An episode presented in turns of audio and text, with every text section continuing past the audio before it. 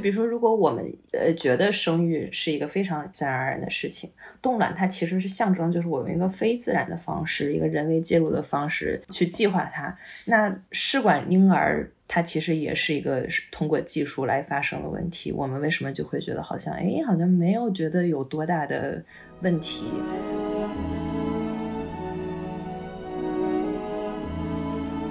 而冻卵它不是一种医疗手段，它就只是就像你做医美似的，就是就是那种如果你有这个需求，那么它就是你的需求；但是如果你没有这个需求，它实际上就你没有，好像也没有什么关系，因为你就是在生育方面还没有面临，就是真正面临这个困难，你只预见到你未来有可能面临这个困难，那这就和我们平常吃保健品的这个逻辑是一样的。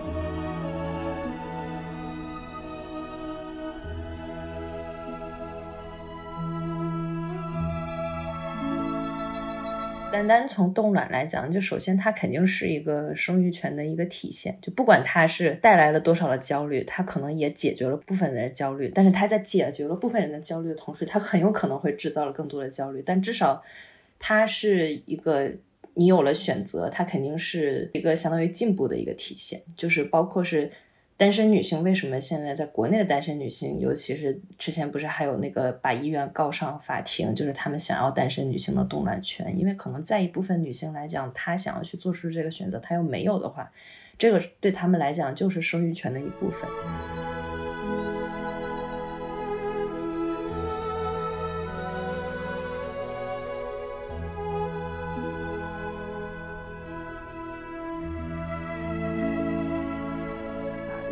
那就是上层阶级的女性，就是有机会或者是有时间、金钱去选择代孕的这一部分女性，对自己身体的掌控，就是如果说生育这个行为假设啊，在她的脑子里面还是由她的这个身体去完成，也是她自己人生的这个一部分的话，是由通过对另外的女性的身体掌控的方式来完成的，通过商业的途径，也就是说通过买卖来转移这个生育过生育过程。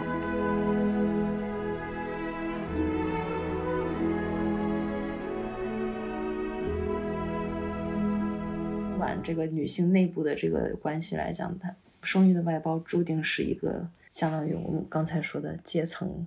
上层上层阶层对底层女性的一种剥削。我觉得这可能这也是为什么就是代孕问题它是有很多的伦理问题，也是可能也是为什么商业代孕在很多国家是不合法的。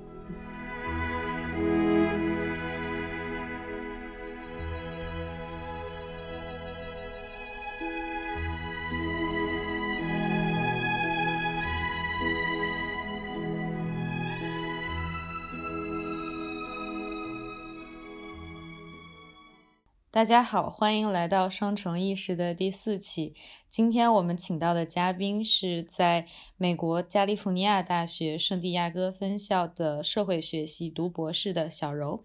小柔是啊，我们经过一位朋友介绍而认识的，嗯，在多方面和我们有共同兴趣的朋友。然后呢，小柔是对冻卵和代孕这两方面呃有所研究。我们今天请到他，就是想和我们聊一聊他的这个研究兴趣。然后，小柔可不可以和大家打个招呼，做一个简短的自我介绍呢？嗯，Hello，大家好啊！我现在呃是就读于 UCSD 社会学系二年级。嗯，我感兴趣的方向是动乱和代孕，还有一切的这些。利用技术生子的这些人类社会未来会遇到的种种的生育相关的伦理问题，但是我现在自己呃开始正在手上在做的，其实主要是针对于单身女性赴美冻卵呃的这一块，以后可能希望能够触及到更多的冻卵以外的这些话题，就要看我的研究能发展的怎么样了。嗯嗯。你是怎么对这个话题产生兴趣的呢？嗯，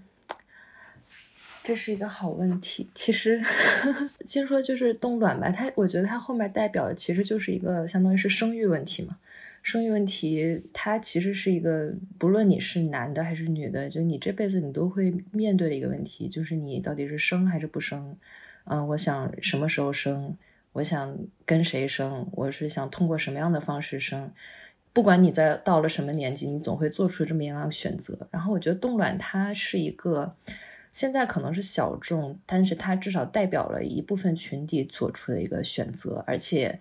它毕竟也是一个新兴的一个技术，一个新新的解决问题的方法。它不论是在国内现在单身女性做出的选择也好，其实在美国也是近十几年才陆陆续续就开始有更多的人去用。当然，现在肯定也是一个很小众的群体，毕竟就是相当于它是需要一定的资源，你才能去获取这样的这样的服务的。但是我觉得它可能背后，至少我们可以。从社会学的角度去了解一下，比如说这样的新的技术，它对我们来讲意味着什么，或者说这样的呃人们做出这样的生育相关的选择，它背后的意义是什么？我觉得是可以去了解一下的。嗯嗯，是不是？嗯，太太认真了。没有啊，我觉得说的很好啊，就很专业啊。好，嗯，因为。因为对，因为我其实最近就呃，我们现在我还在上博士课嘛，我们其实也是大家就每天就是聊自己的研究，就是我们会有这种 workshop，就说你为什么想做这个，为什么想做这个，其实想做这个肯定也会有个人原因，就比如说。我到了一个大概二十二十五六岁的时候，我突然发现，我以前可能我呃十八九岁、二十一二岁，我我知道有生育这个问题，我知道它是个事儿，但它可能没有出现在我生活里。现在它虽说也没有出现到我生活里，但是比如说有朋友啊，或者说呃家庭，我就自己可以切身的感受到生育这个议题它有多重要，然后自己也开始对这方面开始感兴趣。啊，包括可能周围也有认识的人去认真的在考虑去做冻卵这个事儿，嗯，但是当然，当然在学校里肯定不能跟直接就说啊，我因为我，嗯，个人开始感兴趣，大家都是要放到一个很大的一个那个框架里面去说啊，它理论上、社会上很有意义，对，就是这样，所以应该是私心和那个呃那些都有吧，嗯嗯嗯嗯嗯。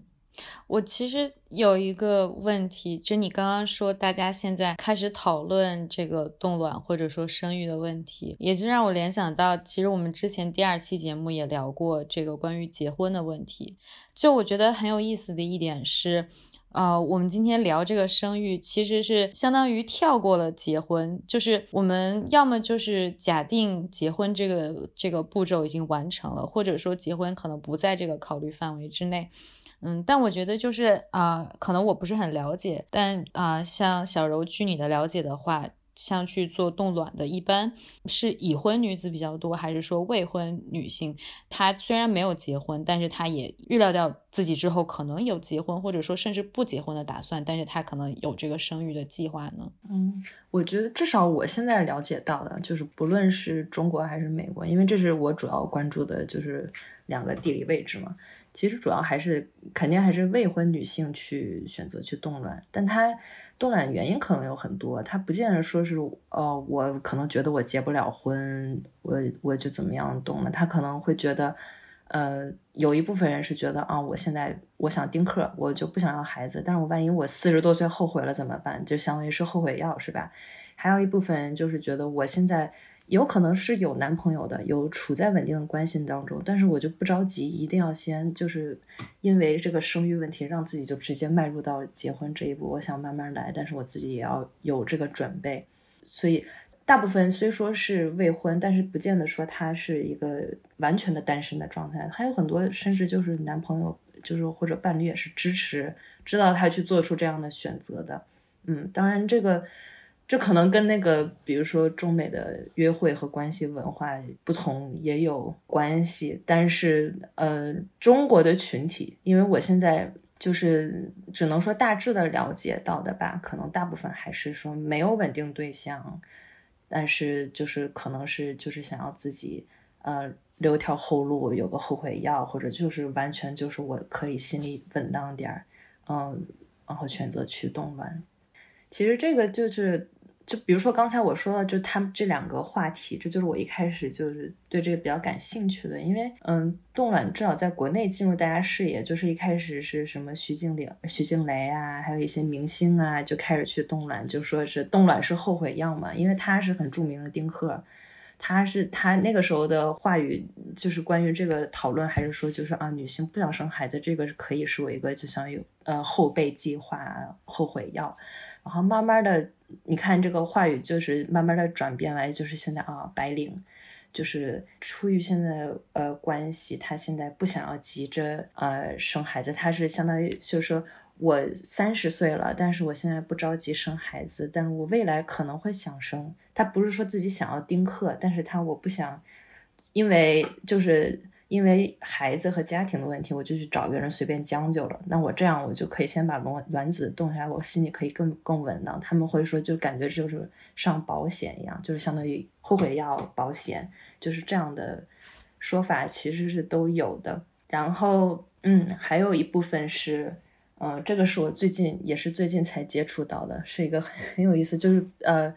他们去冻卵，可能他是主动出击，他已经已经都是跟那个什么孩子不孩子，不是完全出于这个，是他了很多女性了解到我的女性的卵巢到了三十岁，我的那个呃是就是卵子的质量会下降，所以我想的至少下降很多，我至少在我三十岁左右，就是在我卵子质量还好的时候，先把我最好的卵子留下来。当然，这这部分人也是可能，比如说还没有结婚的状态，他就想。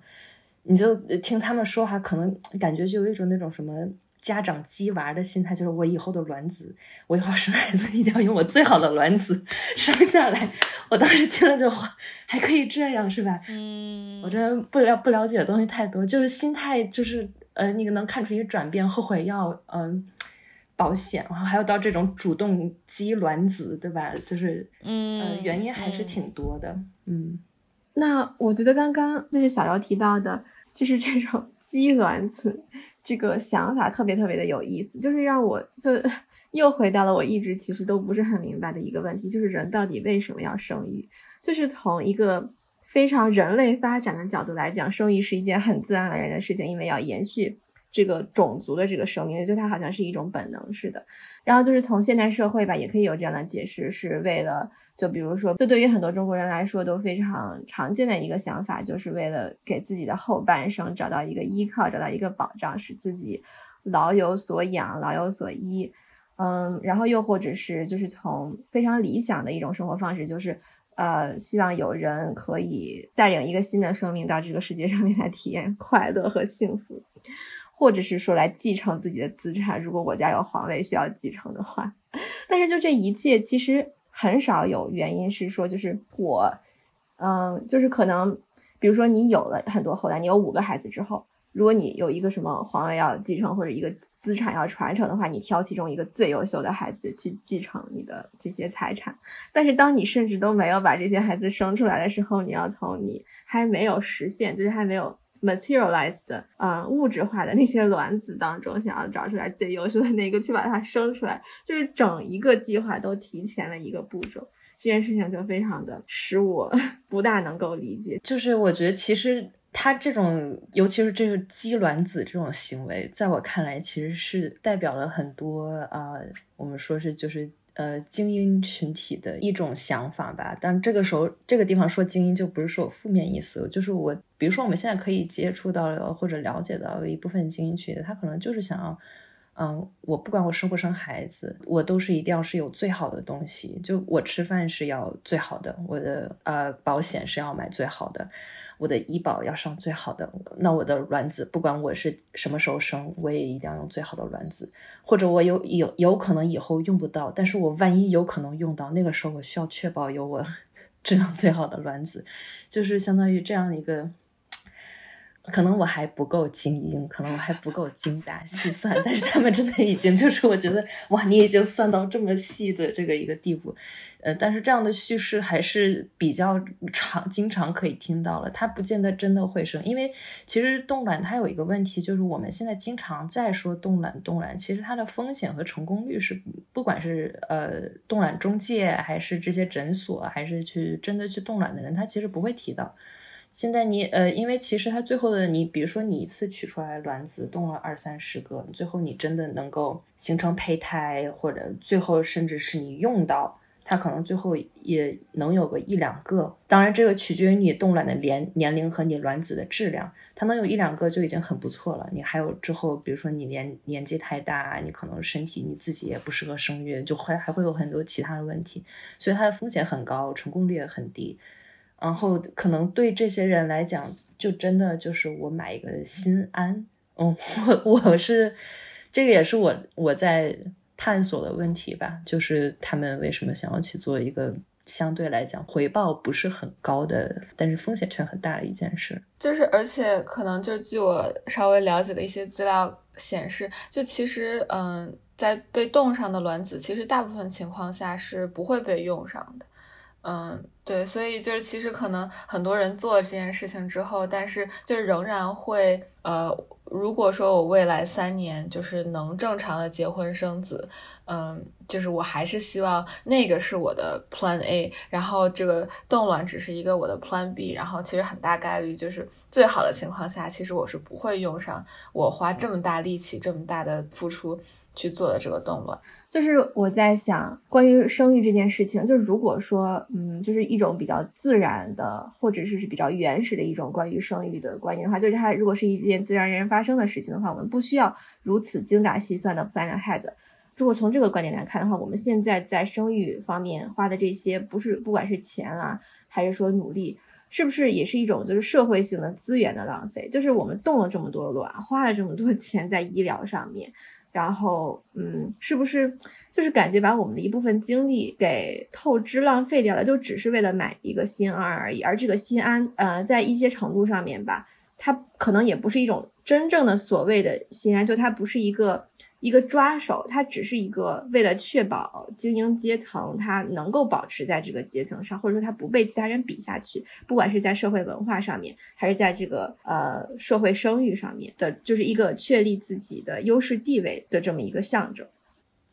嗯，我觉得这是一个很很有意思的问题。或者，如果我反问一下，我就我不是说要杠一下啊，就是如果比如说生育是一个很很自然的事儿，因为这是我其实现在在写论文，就是也想找的一个角度。就比如说，如果我们呃觉得生育是一个非常自然而然的事情，冻卵它其实是象征，就是我用一个非自然的方式，一个人为介入的方式去计划它。那试管婴儿。它其实也是一个通过技术来发生的问题。我们为什么就会觉得好像，哎，好像没有觉得有多大的问题？呃，尤其是试管婴儿，就好像就是大家就不会觉得，就啊，你看，就是你你就是这个好像是好像会有一个一些什么伦理上或者什么道德上的问题。那为什么就是到了冻卵，就是大家会觉得就是啊，它好像是感觉就是你你没有顺着自然来？因为这样的讨论其实还挺经常能看到的。对，我觉得是，嗯，我没有一个很好的答案，而且我其实也不是很了解试管婴儿这个话题。但是就是我觉得，根据我的就是平常 看新闻，就作为一个非常普通的人看新闻的感受是，试管婴儿常常是一种就是疾病的呃解决方式来出现的，就是它是和治疗相挂钩的，而冻卵它不是一种医疗手段，它就只是就像你做医美似的，就是。就是那种，如果你有这个需求，那么它就是你的需求；但是如果你没有这个需求，它实际上就你没有，好像也没有什么关系，因为你就是在生育方面还没有面临，就是真正面临这个困难，你只预见到你未来有可能面临这个困难。那这就和我们平常吃保健品的这个逻辑是一样的呀。其实是，其实是，对我特别喜欢你这个类比，因为我我之前。尤其是我给老师写我这个研究的时候，我的类比就是有那个就是什么医美啊、整容，就是通过技术来干预我自己人生进程的这些事情。但是还是就是生育，好像就是他遇到的挑战会比呃医美或者什么其他的争议性稍微大一点。那我也没有答案，这这就是为什么我还是想研究它。对我觉得这是一个反正是一个很有意思的一个角度可以思考吧。嗯，就是还是比较偏题一点，但是 我想稍微继续一下。我就是觉得关于这种生育的讨论，其实和关于医美的讨论可能有一点还是稍稍不大一样，就是在于，就是医美吧，或者是什么希望自己长命百岁、身体健康，然后到什么九十九岁的时候还能跑能跳，就这些都是对自己生命的一种就是更高的追求吧，就是希望我活得更加有质量，就是本身它是一种向内的要求。但生育就不是这样，生育是是基于对自己向内的要求之外，向外的要求是希望你的下一代如何如何。我其实坦白讲，没有办法想象，如果我是一个被冻卵和如此精细计划。生出的这么一个生命，就是我如果出生出生在这样的家庭里面，我所面临的压力到底有多大？就我觉得它是一个太嗯太沉重的期待吧。嗯，你说的是一个非常好的，可能二十年以后可以去研究一代人的一个研究问题。我可以想象，就是以后。因为现在以后可能未来会去选择，比如说冻卵，哎呦，还有，因为我现在比如说我冻卵，我会看冻卵中介的那些网站嘛，它会上面他们接的服务，冻卵、代孕，还有什么代孕里面可以选男女嘛，还可以。他们说什么基因选择，就是可以选，叫我们挑最好的基因，最好的给你生出最优秀的宝宝。可能这些是针对那些，比如说他需要借精或者借卵生子的这种客户吧。但是这你说的这种这种现现象，以后肯定只会越来越多，然后可能真的会有。呃，相当于这么这么一个群体，这么一代人的，然后可以以后去要想一下他们的成长经历会是什么样啊？反正我现在是想象不到。对，嗯，就让我想到你们刚才的讨论，让我想到，就还是我们之前看的几部关于冻卵的纪录片里面提到的，嗯，也不是冻卵，这个这个情况是代孕的这个过程中，就是是这个代孕妈妈她。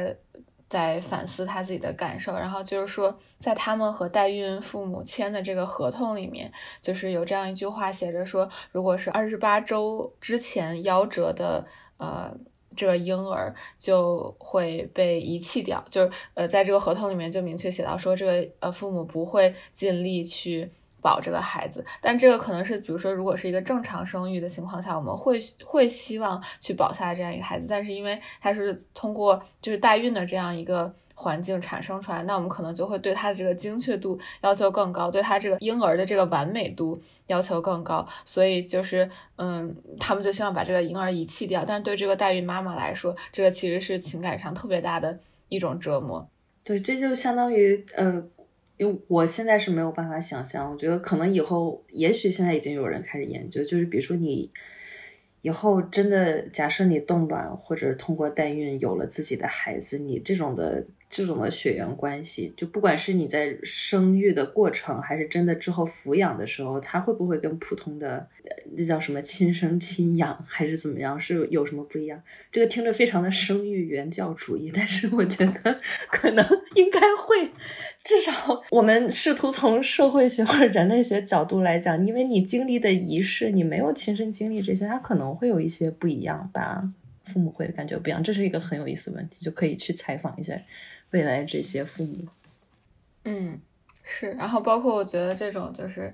我们围绕这些生育技术有的这些道德讨论，其实可能就说实话，可能也会随着时间的推移，嗯，然后随着冻卵技术的发展，就是会产生变化。因为我记得好像就是看到过说，其实冻卵在十年之前，就是在国内其实还是。呃，只是就有这个技术，但是呢，这个技术是呃限制于只能提供给那些已经结婚嗯的父母们，然后并且是真实，就是是因为呃功能缺陷，就是不能自然生育，所以就必须要冻卵的这样一些父母们，然后嗯是在近十年之内，就是是有可能随着中美这个就是连接越来越紧密，然后因为在美国这边冻卵是。呃，合法的嘛。然后其实我觉得它某种程度上也是一种，就是商业上面的扩张，还有就是对这种围绕可生育技术这种道德讨论的这样一种塑造。呃，是我感觉它肯定是呃会会有这方面的影响，因为美国其实也是。它虽说是是呃商业化，我们国内现在还没有商业化动乱，但它其实商业化也是从一一年还是一二年其实是开始的，然后之后就是相当于嘣爆发，然后尤其是像加州，大概就可能全世界的客户他们如果自己不能冻卵，或者因为可能加州的冻卵技术、生育技术是最好，它就现在已经成为一个生子呃冻卵生育福地这样的，就是全世界的客户都会去那边，嗯，不管是冻卵代孕还是什么试管婴儿也好，就是它肯定冻卵，你你刚才说的可以理解为，就比如说冻卵技术、冻卵服务作为一种商品，它的这个社会它其实是慢慢的被包装、被推广的。呃，很典型一个例子，我觉得现在可能因为，比如说在国内推广冻卵，它是一个很小的市场，还不能说就是啊，可能还没有进入到一个讨论消费主义的这么一个阶段。但是，比如说我们看美国，现在是已经有那种就是那种创业公司，他们已经开始就是可能一看就是针对年轻啊什么八零后呃。单身女性提出的冻卵订阅服务，就是你每个月交一部分，像健健身房一样，你交一个会费，然后他给你一个这种社区 community 的感觉，然后他线下的商店就长得也跟瑜伽房差不多，然后网上就也给你写的就是。啊，这个是为了你的 well being，为了你的这个，我们要是自我关爱，我们去进行这样的冻卵和，就是他他已经你可以看到他有这方面的一些消费的话语是在那，他那个网站长得你感觉就跟可能跟化妆品网站什么的是没有什么区别，粉的那种千禧年粉那样的，这个以后就是以后肯定会这样的情况会越来越多，包括现在，呃，可能我们一开始说的冻卵是。呃，后悔药还是保险，这个也是至少这些中介他们会经常会用到这个词汇，但我们也不能就说啊，冻卵这个东西就是他们发明的这么一套投放到市场，但是你可以看到是有这样一个互动存在的，嗯，就其实这个和那个赴美生子和二胎的话语体系非常的相似嘛，但是就可能他们是从不同的层面描述同一件事情和达到同一个效果，就是增加关于生育的焦虑。就是这种后悔药，从另外一种方式来说，就是帮助你圆梦。然后就其实赴美生子还有二胎，就常常都是这样，让他们就是先预设了一个什么是最完美的人生，什么是做这件事情的一个最好的方法，然后它可以帮助你达到这个最好的目标吧。但实际上，它有可能也创造了你根本就不需要的需求。嗯，我对我就是我就想加一句，啊，我就说这个焦虑这个总结的特别好，因为我感受到其实就是，呃。因为我也有陆续就是开始一些访谈嘛，我觉得他们一开始说什么后悔药保险这种，我还没有感觉到那么的焦虑。当他们一开始说就是我要把我三十岁我的卵子质量就断崖式的下降，我需要把我最好的质量的卵子给保留下，我我觉得我都感受到了一种焦虑，因为我可能过几年 我也三十了，就是他的焦虑已经进一步的推广了，就是一定要我我我需要。我三十岁，我再不行，我的卵巢就要就老了。就是他这个年龄焦虑已经是非常明显的了。他可能也，我觉得可能也跟他是有一定的嗯科学依据在，但是肯肯定也是跟我们社会上的这种社会上面的这些这些年龄焦虑是可以看到的。因为最典型的就是你，比如说我会对比一些，比如说是呃在美国的冻卵宣传，或者在国内的一些冻市场材料，可能是我。看的不够多，至少我看到的，在美国的，他会拿年龄焦虑这个来说事儿，会相对少一些。对，现在看到了很多就是很惊悚的标题，就是哇，你知道吗？女人三十岁以后，你的卵巢就有这几个特征，就是啊，我就感觉我我没有几年的时间，我就已经三十而已了，然后我就而已了，我的卵巢就这样结束了。他会营造一个这样的感觉。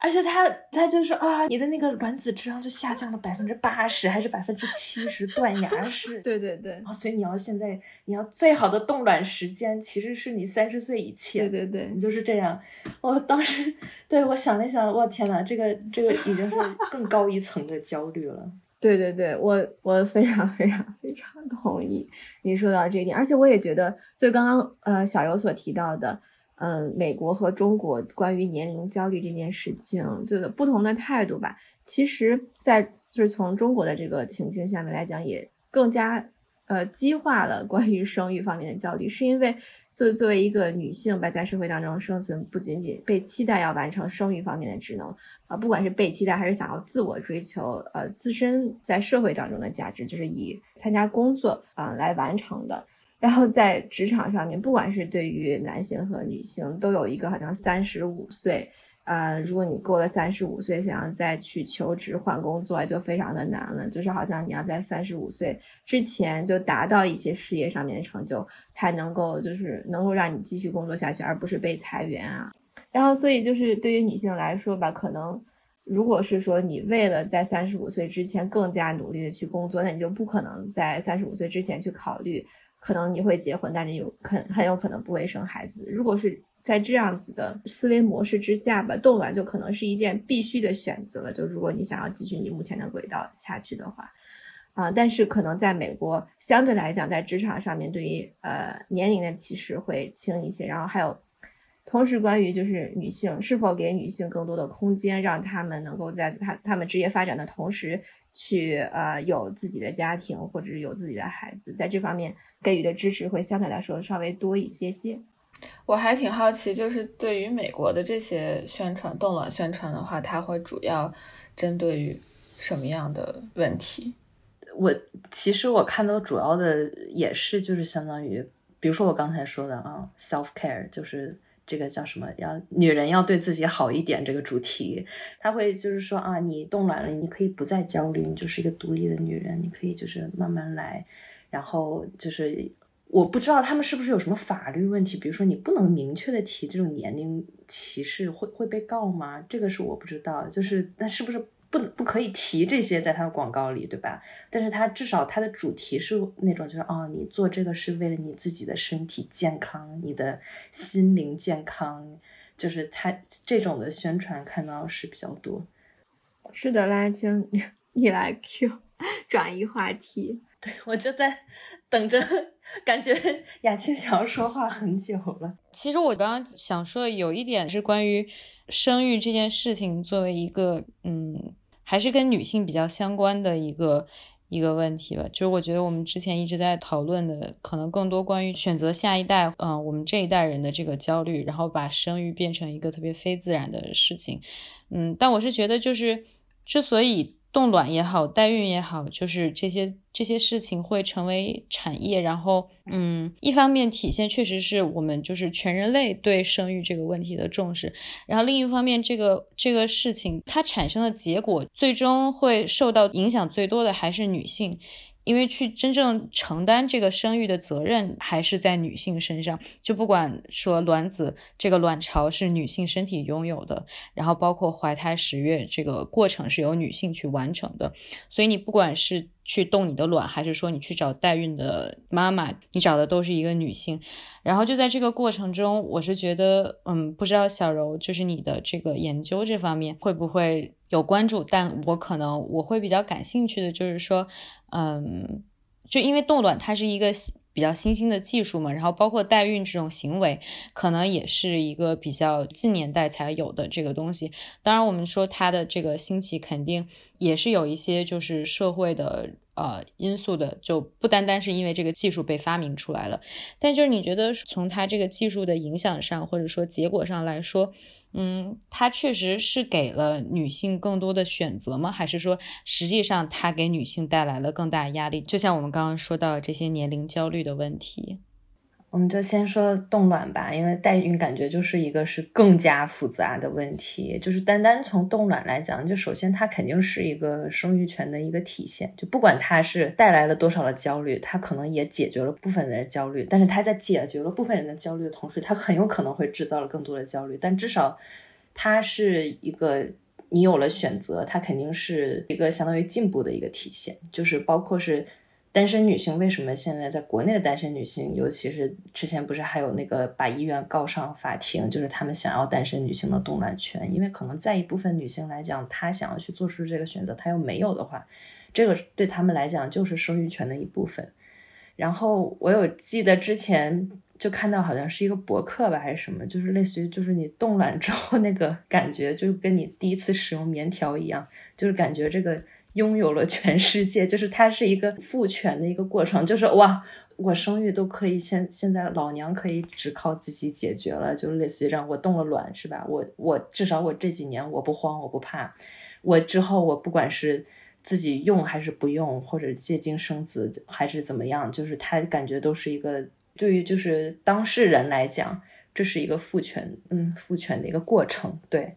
但是像像你说的，就是他随着比如说更多人知道这个事情，或者你想，就算我去跟他们聊，我去采访，我听到卵卵巢年龄啊这些事情，我都会感觉到焦虑。他肯定这个技术会制造上一些，所以现在当然现在心还不好说。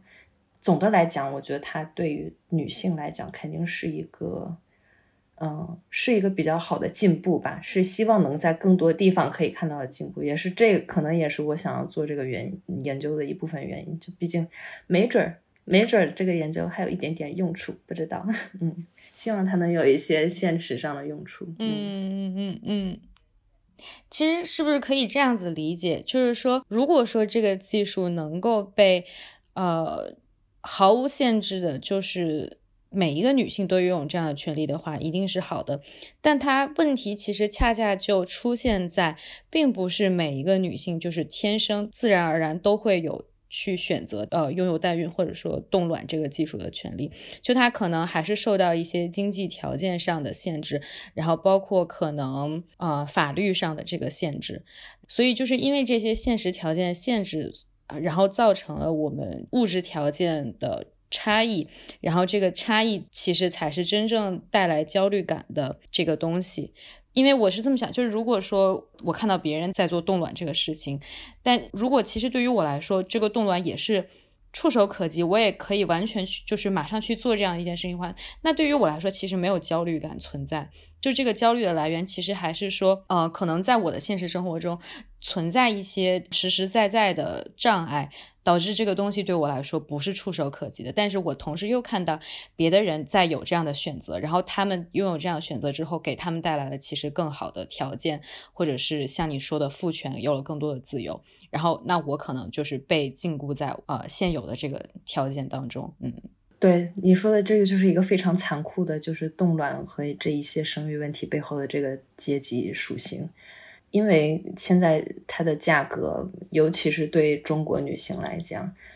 嗯，我的意思说，如果你要是一个中国女性，你想要赴美动乱，你这个价格肯定不是普通人，至少你得是一个中产以上的人，你才可以负担得起的。就是我觉得可以可以看的一点，呃，其实美在美国，就算他在对美国人来讲，这也是就相当于他们说中上层女性 （upper middle class）。啊，职业女性才可以负担得起的这么一个费用，所以现在可能呃，比如说，至少我现在看到的美国比较多的讨论是，就是冻卵和保险，就是医保，看看能不能入保，因为现在有一些是公司，它的 benefits 是包括一些，比如说大公司 Facebook。Apple，当然这些是硅谷精英的福利，但是就是他们现在讨论，就是看以后希望能不能有更多公司可以有这样的福利。当然，最终它可能再扩展，它可能也是一个中上中上层阶级才可以有的这样一个选择。嗯嗯嗯嗯。但是你像你说的，就是我觉得一个是对比，还有一个就是你可能年获取。资源和信息的能力都是不一样的。对，如果你可能有有些人就完全都不会听说有这样一个选择，他你就不要说对比产生了焦虑，他不知道我还可以这样，是不是？嗯，我觉得呃有一个让我想到就是，当然不是研究冻卵，是一个美国的一个一个人类学者，他以前是研究就是不同女性阶层女性对生育问题的，就是他想要有多少的话语权和知识。就是它跟阶层的关系，那肯定是，比如说越上层的女性、中上层的女性，她越想要话语权，还有对自己生育整个过程的控制。就像我们可以理解说，我一定要，我要生个孩子的话，如果我去医院生孩子，我要确保每个环节我都要照顾到，我要知道我心里是有底的，还是他得是。每一个环节都是完美的啊！他要剖腹产就剖，我需要跟医生有足够的沟通，我也需要知，我需要知道这些东西，我要掌控全过程。但是他可能底层的女性，他们当时研究是底层的是黑人女性，主要是黑人女性，然后他们是因为是主要是去公立大医院，他就他不想那么多，他就觉得你把我照顾好就行了，我就交给你了，就是他我不我不需要去了解什么。呃，这个麻药，这个剖腹产什么，就这些怎么样？就是他他的可能整个对于生育问题都是因为他没有足够的资源去获取这方面的知识，或者说他从小的就是这也是一个文化上很精英的文化上的一个解释。这是我觉得是跟你刚才说的，就是生育问题的阶级属性是很相关的。是。就是刚才你在我们在聊阶级这个问题的时候，其实也让我想到，就是之前读过一本书，就是也是一个美国的社会学家做的采访和田野调查，然后那本书叫《Unequal Childhood》，不平等的童年，不平等的人生。然后他大概那本书里面就是从阶级的角度分析，就是为什么。嗯，我们的阶级差异如何是从我们一开始就是从呃父母的这种嗯对孩子的培育方式就开始养成，就开始形成了这种差异。然后他大概提出的一个观点就是说，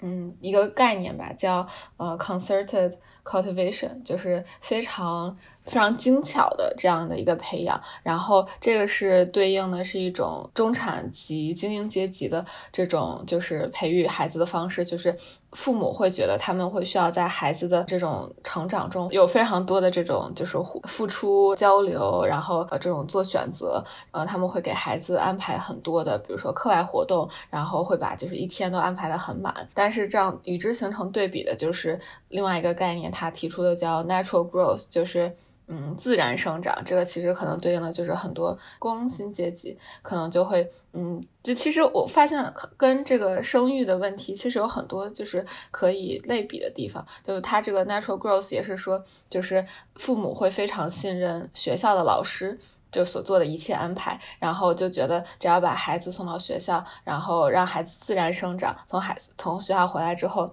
就是也是自然的生长，就嗯可以成为一个他们心中很好的孩子，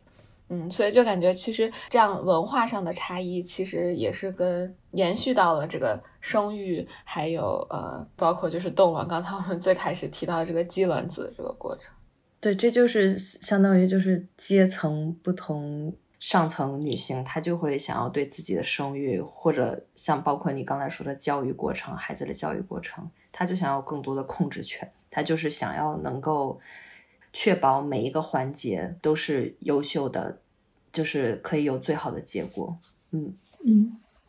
嗯，我想回到就是刚刚蓝亚青提到的，生育归根结底是女性的问题，是由女性来完成的事情，还有刚刚我们一直所谈论的这个阶级的问题。就是我想稍微呃扩展一下下吧，就是嗯，当我们在谈到冻卵的时候，其实基本上有两种接下来事情的发展方式，一种是冻了卵之后自己到想要去，就是这位女性在想要生育的时候，通过自己的身体来完成生育的这个过程；还有一种是在她想要去生育的时候，她不能，她自己身体机能不能再允许她去孕育这个。新的生命了，所以他就需要去找另外的一位女性来代替他来完成这个生育的这个过程。虽然用的是还是他自己的卵子，就是这个和那种，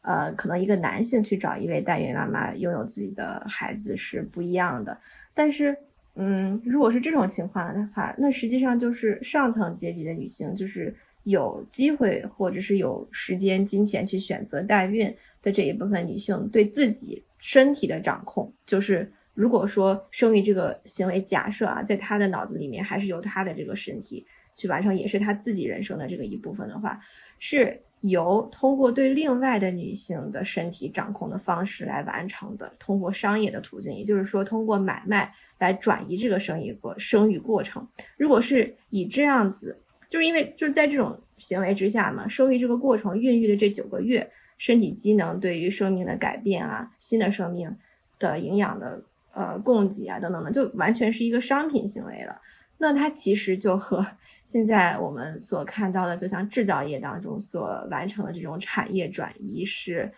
呃，可能有一些类比的。就是比如说，在嗯，可能不是很恰当的这个比喻当中，这种制造业的转移是有比较优势来确来确定的。就是可能在于在一些呃比较发达的国家，人工很贵。这种人工很贵，其实可能能够类比为上层阶级的女性，她们的青春或者说她们可生育的这一段时间非常的宝贵，非常的短暂，她需要用这些事情去做他认为可能更有价值、更值得去做的事情，包括但不限于。呃，有更多的机会去挑选挑挑选伴侣，而不是过早的 commit 进入到一段婚姻关系当中，就等于说就是增加他在这个 market 这个市场当中的这个时间嘛，又或者说把这段时时间投入于他这个职业的追求当中，就是去攀爬这个呃职业的这个阶梯，呃，让他能。更早的达到一个非常高的可能管理层的位置，那么这个时间对对于他来说如此宝贵，但是有可能对于一些呃经济条件没有那么好的，或者说没有在这个社会阶层的女性来讲，啊，她的这一段时间不能够让她去实现这些，可能就是啊，如果她很早的去在公司里面就业，她就能够更快的晋升啊等等，那就她根本就没有这个呃人生规划的话，那么她这一段时间就可能就。自然而然啊，如果说这个人的这个时间，尤其是女性的这个 生命阶段的这个时间是可以被统一统筹安排，进行一个资源分配系统的话，呃，这是他的 comparative advantage 比较优势，就是他这一部分时间，嗯，可能相对来说吧，和上层女性的这一段时间比较廉价，然后他可以用来做完成这个生育的这个行为。我只是想 用这么一个不是很恰当的比喻来扩充一下刚刚我们对于阶级这件事情在生育产业、生育行为当中的作用或者影响吧。觉得你说的其实这个比喻也没有不恰当，就是很恰当。嗯，它其实对，尤其是牵扯到了代孕，对，或者可能从冻卵开始，它就已经是生育的一个外包了。就是冻卵的时候，我是先把它外包到了。冻卵中心，他存了个十几年，然后之后要么我自己用，要么我再外包给另外一个女性去带我完成这样的任务。其实现在，你如果是呃异性恋的夫妇，也是有，尤其是二胎开放以后，我们如果说中国的情况，也是有这种异性恋夫妇想要孩子自己要不了，然后那我们就去美国找个代孕妈妈去给外包给他们。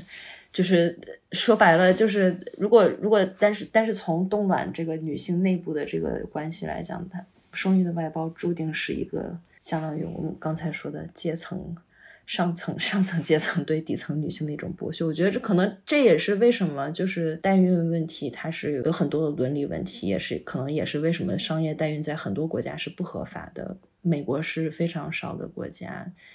现在全全世界可能只有美国、乌克兰。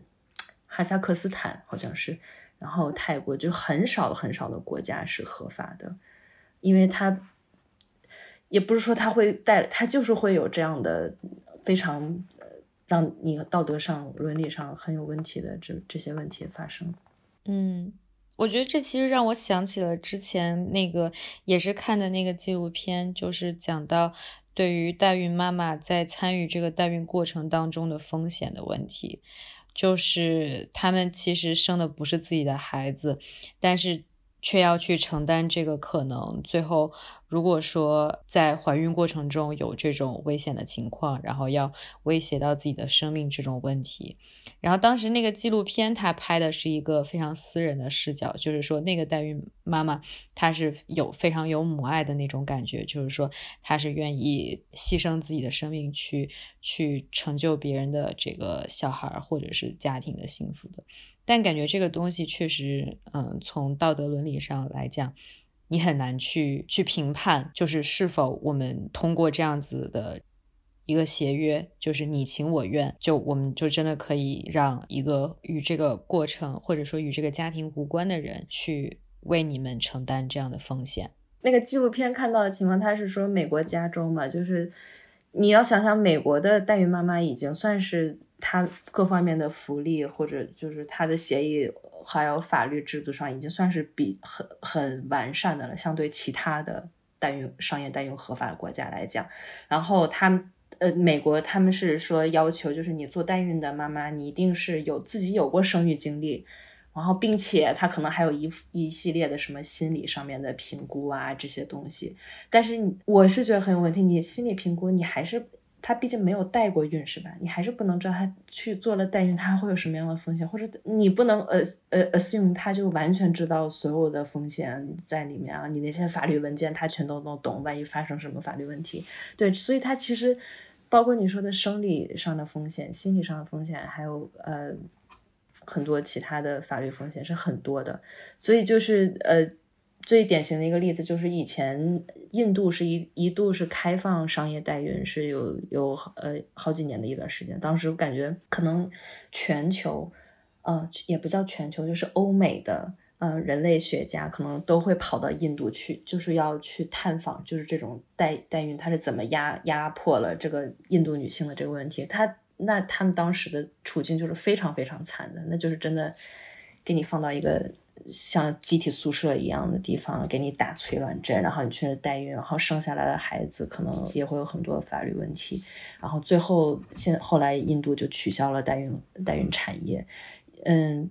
不知道该说不该说，就比如说你国内的现在其实也是有这种黑色灰色的地下代孕黑市产业嘛，那你说它是怎么样？它无非就是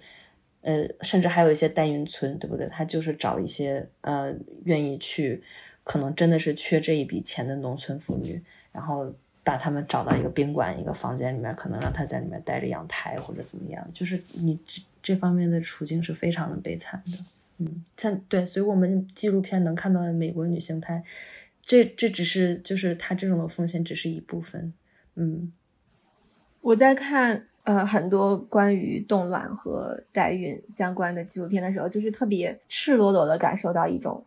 嗯。就是我作为一个，就是我自己活着的时候，常常不会特别有意识的说我是作为一个女性活着，但是在看这种纪录片的时候，就格外的意识到我自己的生理功能基本上定义了一个我是一个什么样的人，尤其是在我每个月经历生理期的时候，或者是就也也不一定是生理期，就是每一天都 基本上能够感受到那种激素水平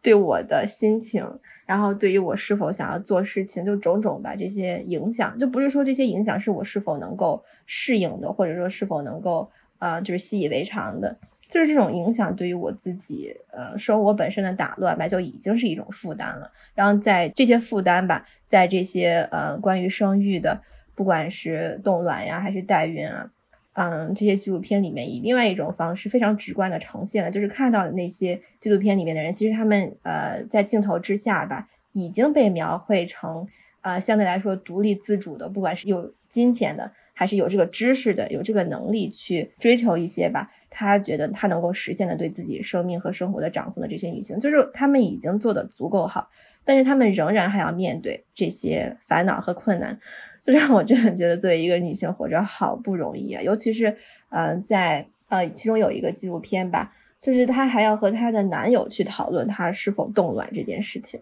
然后好像那个纪录片里面说，在她决，在她要冻卵三十天之前和她的男友分手了。我当时就真的觉得。这个她的男友配不上她，他们分手非常好。但是即使是这样，他们的分手对这位女性来说也是一个非常大的打击。倒不是说是因为这个男性多么的珍贵而对她打击很大，但确实是因为她的生活因此而发生了很大的改变，对于她来说本身就已经是一个很大的打击了。尤其是对于有已经有一个比较固定伴侣的这些冻卵的女性来说。就他们的伴侣会对这件事情是一个什么样的态度？然后我昨天就很好奇，我就去问我男朋友，就是如果要是我现在再来考虑冻冻卵这件事情，就是你会有一个什么样的态度？然后我就还挺惊讶的，因为就发现就是他的态度比我想象的要保守很多很多。就是说来听听，帮你增加一个采访素材。就是他大概的意思就是说觉得。嗯，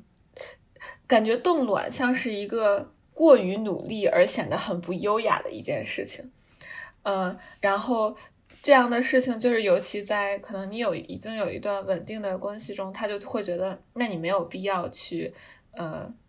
去过于努力，去怎么说呢？去用这种生育技术介入你的身体，然后我那然后我就开始跟他想象，我就说，呃，比如说一直谈恋爱，然后谈到三十五岁、三十二三岁的时候，就是分手了，然后那我这个时候肯定会需要就两三年的时间来就是嗯恢复我的这个 就是情感创伤，然后可能再找到一个新的就是比较稳定的男朋友，那可能就确实就是三十六七岁了，然后那我如果到那个时候就我如果。呃，可能想再想要孩子，可能就是一件比较困难的事情。那所以就是之前我考虑冻卵，这是好像是一件挺自然的事情。然后但他就会觉得，就是那你为什么不能就是顺其自然呢？就是如果比如说你的感情，呃，到了三十六七岁，那还没有一个呃比较成熟的、比较稳定的阶段，那可能就是是你自己没有满足社会的对你的期待，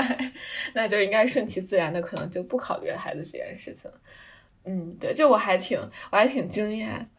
什么东西？我没大懂，什么叫做没有满足社会对你的期待？就是怎么说呢？就是相当于你就错过了嘛，你就对，就是一个女人应该在三十岁之前顺利的结婚生子。对，嗯，我觉得你刚才说的就是特别有意思，就是包括刚才那个线路说的，就是让我想到，就是男性和女性对生育的感受是完全不一样的。我觉得可能女性对生生育这个问题。不光是文化上的感受啊，因为我现在被催婚催生很严重，而且我今年也是刚刚分手，就是更严重。然后不光是文化上，就是像刚才贤如说，可能从我们一开始有生理期开始，我就会每个月会感受到我的子宫、我的卵巢或者什么这方面的知识。然后我觉得生育问题就是男的，你说他知道啥呀？就就他不光是他知道女的啥，可能这个问题对他就不是个事儿。我们身体，我们是真的是。切身感受了十几年我的身体，我的卵巢在哪里？你问男的，他们那些什么线什么这个现在他可能自己都不知道。所以，然后我觉得，尤其是比如说我跟去冻卵或者开始我这个访谈的时候，我就发现哇，真的有好多要知道的东西。女性真真的知道好多，就比如说她会开始了解。有一个是我刚才跟你说什么卵巢成熟期，什么这个这个是我也是开始这个项目之后，或者开始了解冻卵之后，我才知道哦，还真的有卵巢年龄这个事。我当时还想了一下，哎，那这么说女女人的最佳生育期好像也没有说错，对吧？这是另外一个话题了。对，就一个是这个问题，还有一个就包括他去冻卵，然后给我讲，就说啊，冻卵这个过程其实是怎么样？你的卵卵泡在哪里？卵泡每个月成熟多少？什么一系列就这些东西。你说，就是男的他会对自己的身体有这些切身的了解吗？这是我最近的想法，我就觉得啊，女女生真的需要知道太多东西了，真的。男男的可能到了三十多岁，他就算当爹了，他都不知道这些什么生生理什么这些东西。嗯，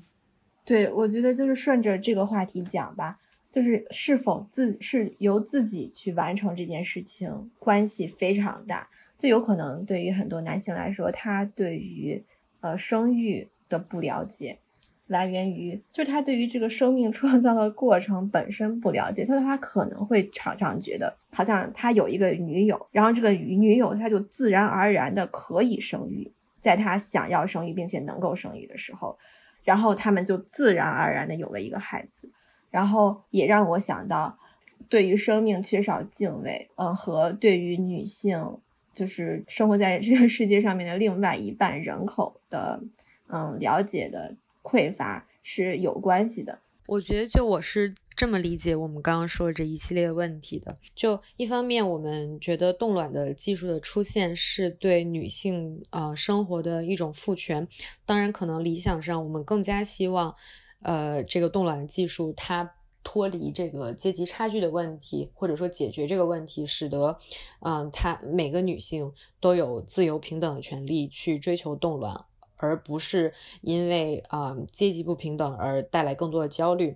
但另一方面，可能我觉得更加就是嗯基础或者说更核心的问题是一个性别意识的问题，也就是当男性和女性拥有生理上完全不同的体验的时候，我们如何指望男性对女性？可能就不要说共情，但是最基本的理解和尊重，就不管是对女性的生理期啊，包括卵巢或者是怀胎十月这些，呃，等等等等，嗯，可能对于女性来说是负担的问题。嗯，我觉得关于在小学和初中推广就是性教育的这种。活动我觉得特别值得宣传，就包括男生，其实从小有的时候如果没有意识的话，会对女生的，比如说来月经之后，就是会嘲笑女生，然后就反正小的时候，我觉得我上小学、初中就会有这种事情经历。然后包括就是女生如果发育，包括做做体操的时候，女生如果袖子张开，然后男生会看，就是这种事情，我觉得都非常的嗯，怎么说？就是我们可以期待有更好的教育。我们说这个冻卵技术是技术上的方面，然后但我觉得就是教育从意识上的也是特别重要，甚至可能更加关键、更加核心的吧。嗯，是。确实，就好像我们从小就会觉得，作为女生就会觉得，就是我们的身体给我们提供了就是很多的限制和束缚。就比如说我们在某些特定的日子里面不能跑八百米长跑的考试，然后比如说我们在就是跑步的时候呵 呵会这怎么优雅的把这个问题说出来。然后，嗯，比如说我们在做这个叫什么俯卧撑的时候，需要注意就是把衣服给掖掖起来。就我觉得这些其实都是，嗯，怎么说呢？就感觉都是被在在成长过程中被忽略，但是就是我们慢慢会意识到，就是我们需要通过自己很多的，就是有意识的去给我们自己增加限制，来规避一些所谓就是不不文雅的现象。但其实可能这些都是就是很正常的生理现象。那我们今天就聊到这儿，很开心和小柔一起啊说很多关于啊生育这方面，其实跟我们三个好像有些遥远，但实际上已经不太遥远的话题。然后我们也期待小柔研究啊可以顺利的进行。然后如果以后有机会，我们再请小柔回到我们的节目，然后聊一聊别的。嗯。谢谢，我也很开心可以有人一起聊。